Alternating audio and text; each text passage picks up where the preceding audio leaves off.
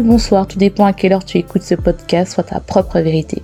Je suis tout simplement Alicia, ton mentor qui t'aide à trouver ta propre vérité. J'aide les femmes qui s'aiment mais qui ont compris qu'elles utilisaient leur alimentation pour contrôler leurs leur émotions. Là, maintenant, elles veulent atteindre leur meilleur potentiel en travaillant leur physique, en changeant leur alimentation et en travaillant leur vision d'elles-mêmes avec du développement personnel. Ce podcast, soit ta propre vérité, te donne les points de réflexion pour commencer ce processus. Grâce à mes connaissances en car j'ai un doctorat en biologie, mais également mes connaissances en développement personnel. J'espère que ce podcast t'aidera à commencer à t'accepter, à arrêter de lutter contre ton corps, mais plutôt à, comprendre que tu dois atteindre ta propre vérité pour atteindre ton meilleur potentiel. Aujourd'hui, j'aimerais te parler de l'insuline, l'hormone que tout le monde en parle, qui a même suscité des régimes, notamment le régime à faible indice glycémique ou IgG et paradoxalement qui a créé pour pas mal de personnes la peur du sucre. Dans cet épisode, je vais te parler c'est quoi son rôle, les conséquences d'une forte consommation de sucre. Et si tu veux notamment un résumé de ce podcast, n'hésite pas d'aller sur mon site uh,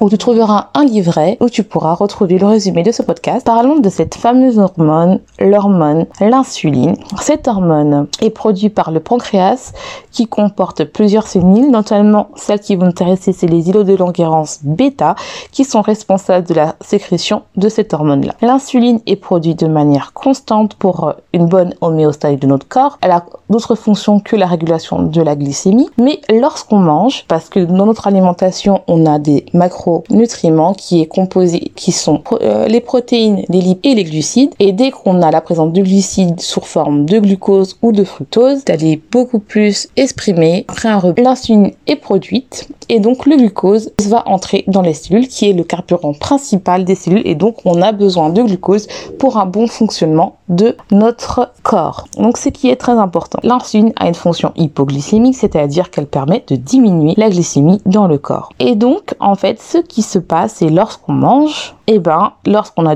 une présence du glucide, on a une production d'insuline, je pense que vous avez tous compris, et donc ce glucose va rentrer dans notre cellule. Et ceci va vous permettre de créer des réserves qui, euh, qui réserves sous forme de glycogène, qui est simplement euh, l'assemblage de plusieurs glucoses de manière simplifiée, mais bien sûr il y a d'autres, c'est plus compliqué que ça. Ce glycogène est présent dans le foie et dans le muscle, et ça, ça crée la première euh, zone de stockage d'énergie pour notre corps. Si on a une consommation importante de sucre et que ces réserves sont pleines, bah, le glucose va être stocké dans les cellules graisseuses sous forme de lipides et donc on a la formation de graisse. Et donc on a un stockage sur les cellules graisseuses, les adipocytes. Le corps est très bien fait parce que dès qu'on a besoin d'énergie, il va puiser dans ses stockages soit de glycogène, soit nos stockages de graisse pour avoir de l'énergie, pour avoir un bon fonctionnement. Et ce qui est génial parce que normalement avant, on avait des grosses périodes de famine, ce qui faisait que l'homme allait chasser, pêcher, aller chercher dans, dans la nature ce qu'il avait besoin pour se nourrir. Et il pouvait avoir des longues périodes d'une semaine, voire deux semaines, où il ne mangeait pas et ses stocks de graisse, ses stocks de glycogène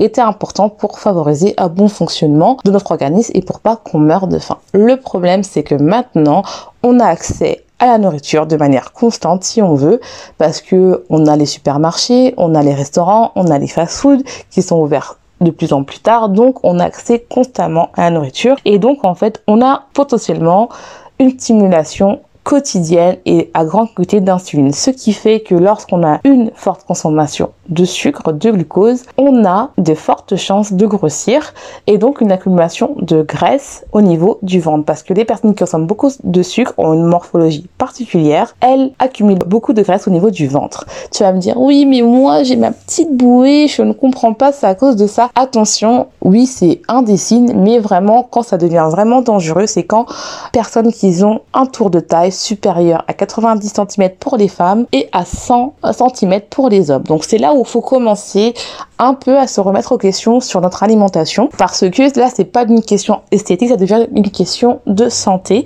Et même si je suis pour qu'on ne doit pas faire de régime, qu'on doit euh, écouter notre corps, mais quand ça commence à être de manière qui touche la santé, la santé prime, euh, il faut quand même faire quelque chose. Donc qu'est-ce qui se passe lorsque on est dans ces eaux-là, qu'on a un tour de taille supérieur à 90 cm, et ben ça montre qu'on a une mauvaise alimentation et donc on grossit, on prend du poids et donc on peut potentiellement développer une résistance à l'insuline. Qu'est-ce que c'est la résistance à l'insuline euh, et qui peut être potentiellement dangereux parce que c'est un stade? Qu'est-ce que c'est la, résistance à l'insuline? Et surtout c'est un stade de pré-diabète, donc de pré-diabète de type 2 et donc en fait ça devient quand même dangereux parce que là le fait de consommer beaucoup de sucre, de glucose, et eh ben ce qui fait que on a une stimulation constante et donc les récepteurs de l'insuline qui sont dans plusieurs euh, cellules de corps, telles que les muscles, comme je vous ai dit, le foie, euh, les cellules graisseuses,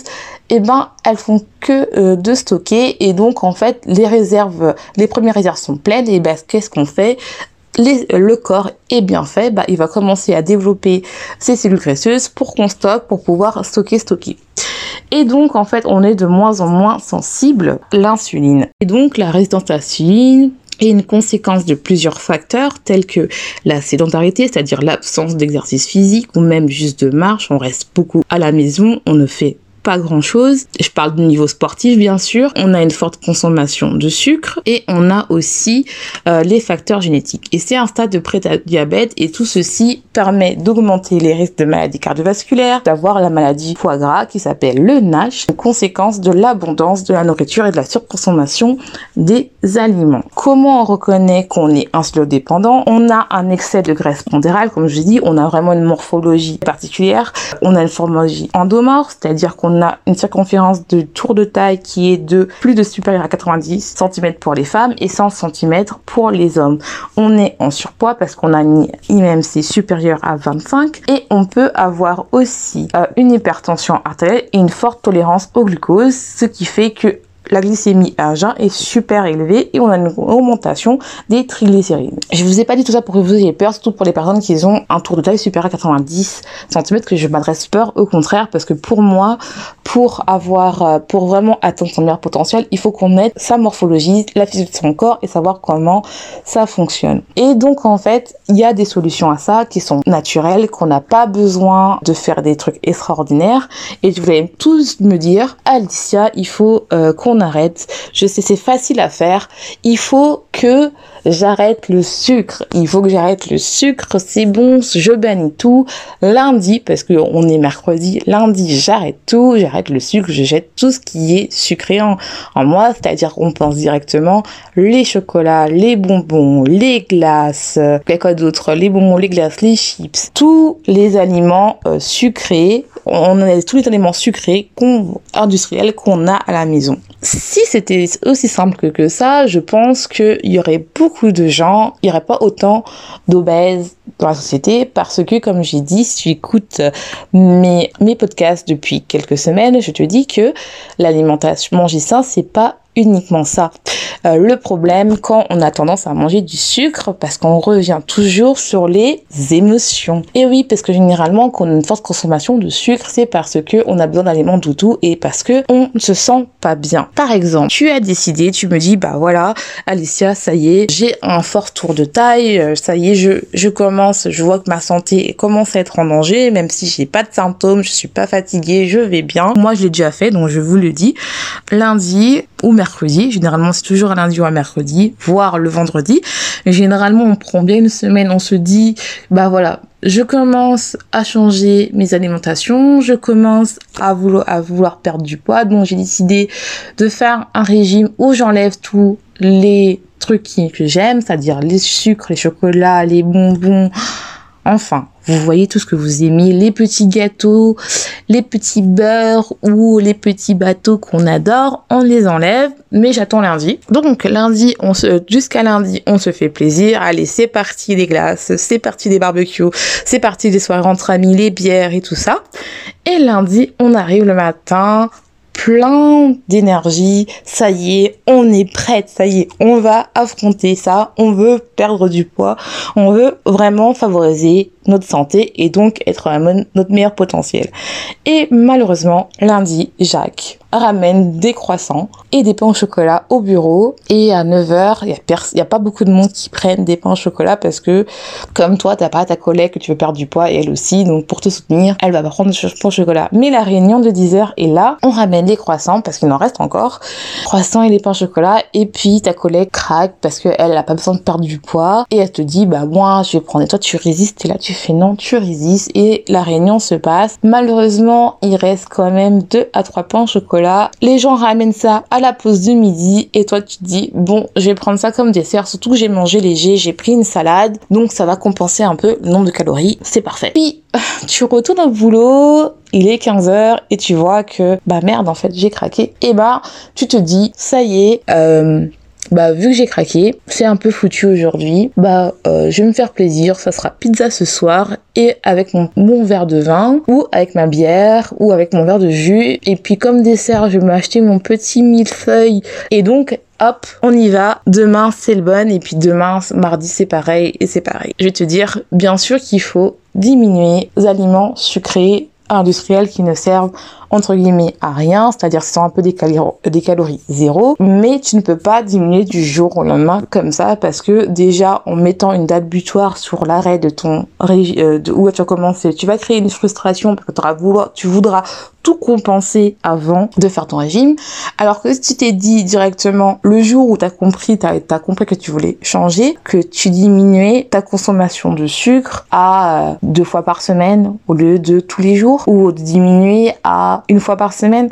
En fait, parce qu'on peut pas changer nos habitudes du jour au lendemain, il faut faire ça de manière Soyons réalistes, on vit en communauté, des fois vous viviez avec votre compagnon, votre mari, vos enfants, ou même si vous êtes une adolescente, bah vous vivez avec vos parents, ils ont leur envie, et donc en fait potentiellement vous avez envie de choses, et ce qui est humain parce que on n'est pas fait que des contraintes, on doit aussi se favoriser des bonnes choses, et c'est normal. Donc moi, ce que je te conseillerais, si tu veux vraiment, es dans cette phase-là, c'est déjà bah, d'aller voir un médecin pour parler.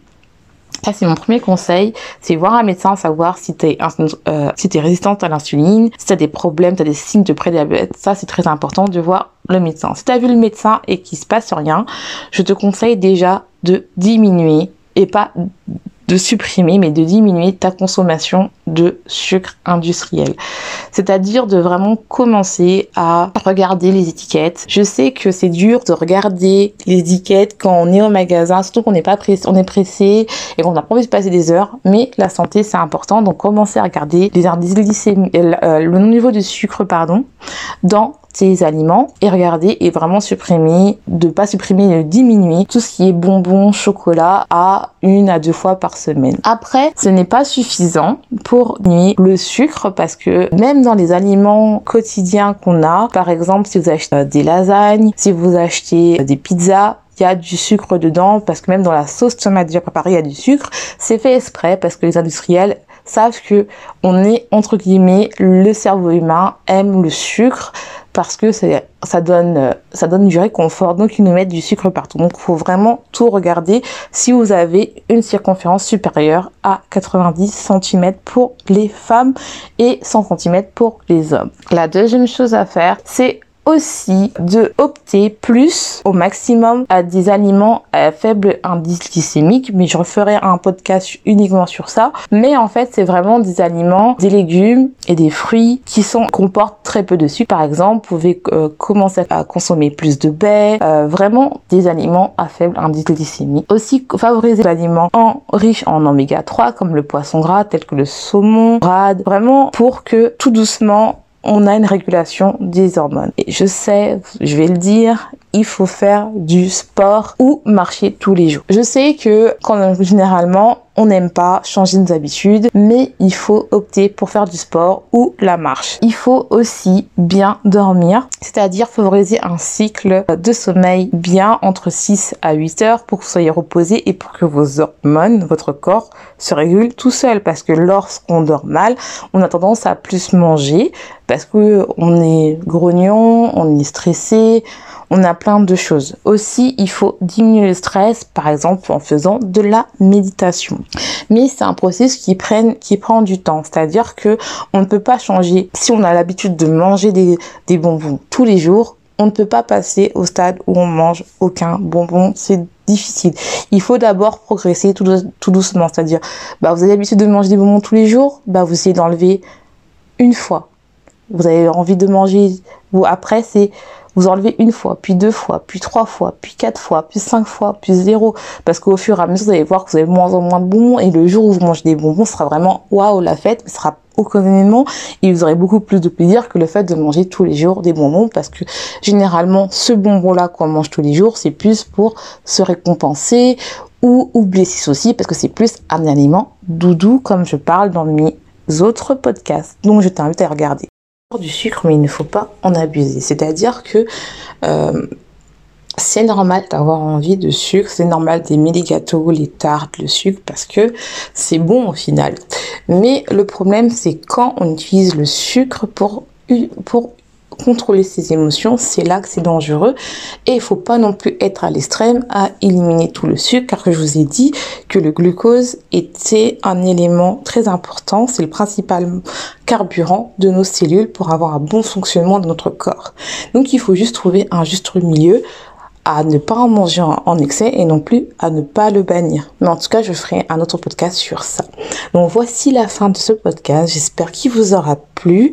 N'hésite pas à le noter si tu as besoin. Si vous voulez retrouver un résumé de ce podcast, n'hésitez pas à aller sur le site trueformraising.com où vous trouverez également un e-book qui va vous aider à changer vos habitudes de manière saine, sans frustration et commencer à perdre du poids.